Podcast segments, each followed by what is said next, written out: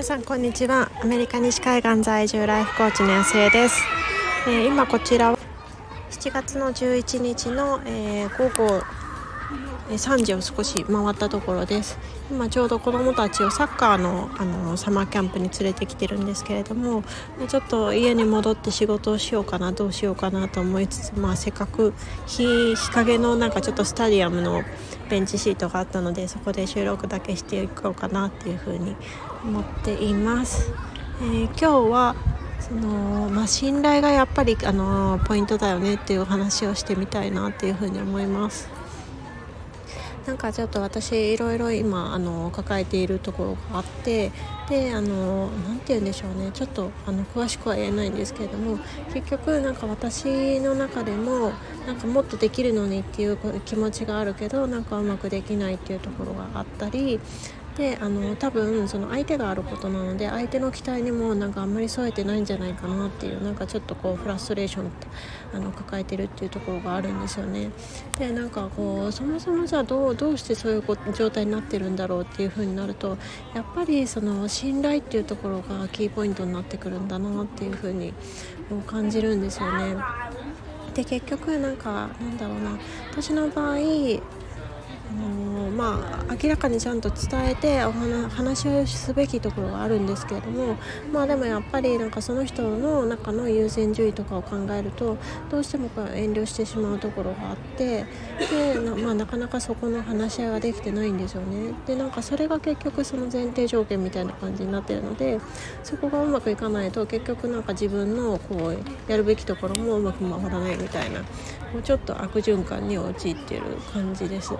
でなんかそこを考えると結局なんかなんだろうななんか相手のことを思いやってるようにこう聞こえるじゃないですか相手に相手にとってその優先順位があるしとかなんか、まあ、もちろんね別にそうそれが嘘じゃないんですけれどもでも結局なんかこうどっかでこうそれをこう直接話すことを恐れてる自分っていうのがね絶対いるんですよね。でじゃあなんで恐れてるかっていうふうに言うと、まあ、それを話したらどうするんだろうとかなんか結局なんかその人に対するその信頼関係のところなんですよね。まあもちろんその会ってからそんなにこう時間が経っているわけではないし、まあ、そのものすごく信頼関係をお互い築いてきたっていうわけではなくて、まあ、これからこう築いていこうとする段階であるところでやっぱりなんかそういうところをこう問題を抱えてそこでストップしてしまうと結局その信頼関係を築くこともできなくってであのかつなんかそそれがこう気づかれていないからその上で成り立つようなその仕事の分もできてないっていう、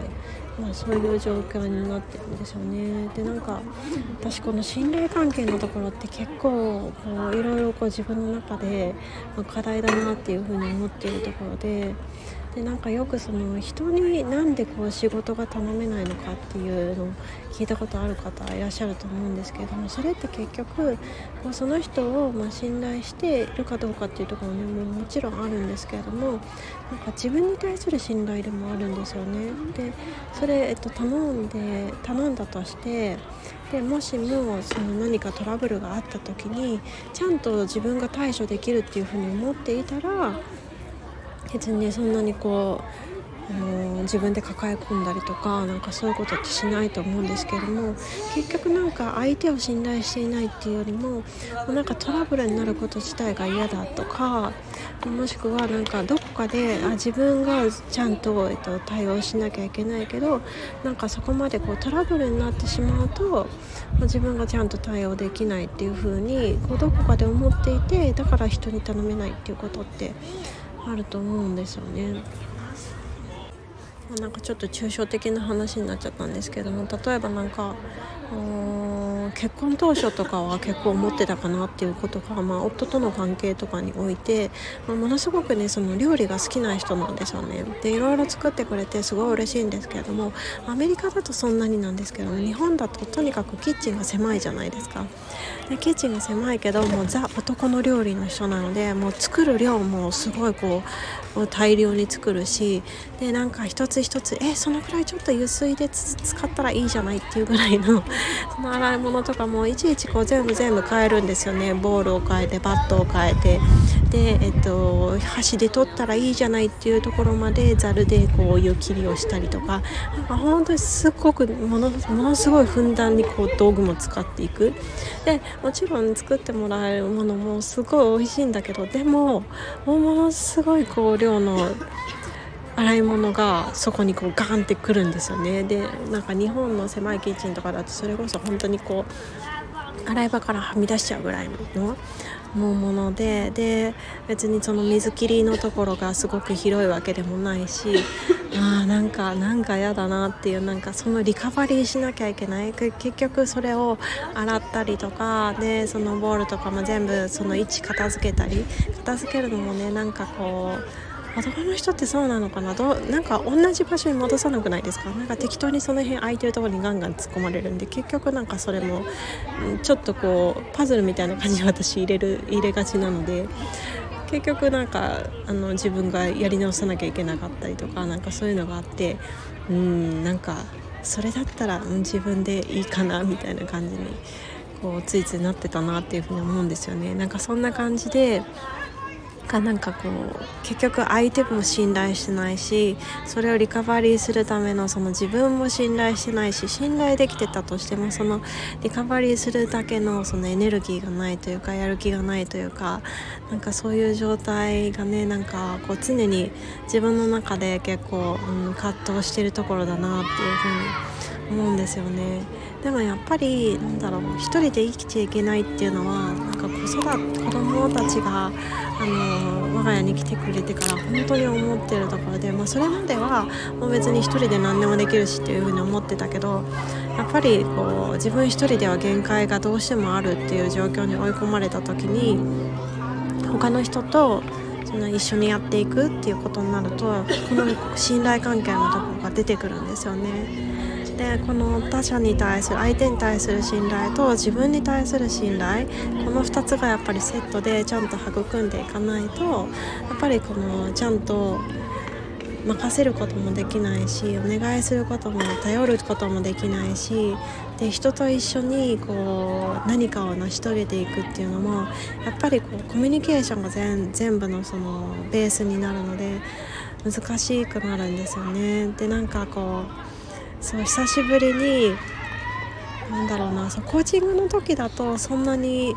まあ、もちろんクライアント様と一緒にこう前に進んでいくっていうのはあるんですけれどもでもそれってなんかある意味まあ、ゆっくり育ませていただいてる、まあ、信頼していただいてっていうところであのセーフスペースで本当になんか何でも話せますよっていう環境だからこそうん、うん、そう本当に特殊な環境なんですよね。でもそうじゃなくてなんか普段の生活ってやっぱりその何でも話していいよ絶対安心なスペースだよっていう風に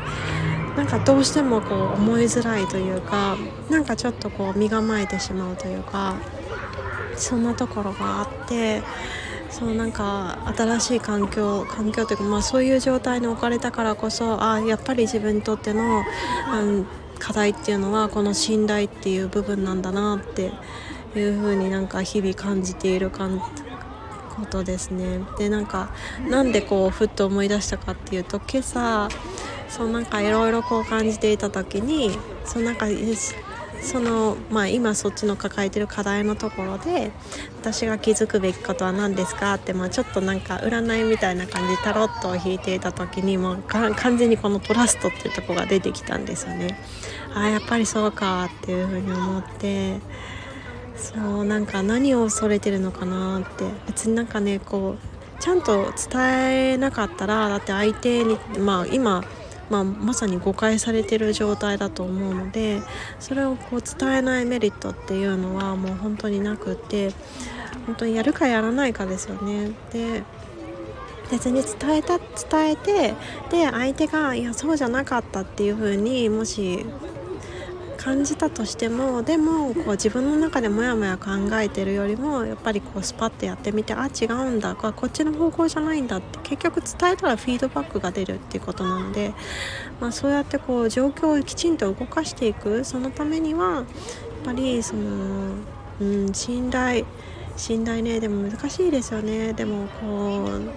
ちゃんとできてないものを無理やりそういうもんだからっていう風に変えようとするんじゃなくてあやっぱりこれが課題だなっていう風に感感じてできちんと理解した上でじゃあ自分はどういうふうに今回行動したいどういうふうにこの今経験しているものを経験していきたいっていうふうにもう本当にきちんと考えていく。ことが、うん、大事なんだろうなっていうふうに感じています。ということで、えー、今回はえ相手を信頼、まあ、信頼ということに関して最近考えていることと、まあ、ずっと課題に感じていることみたいなことをお話ししてみました。どなたかの考えるきっかけになっていたら嬉しいなっていうふうに思います。ということで今日も皆さん素晴らしい一日にしていきましょう。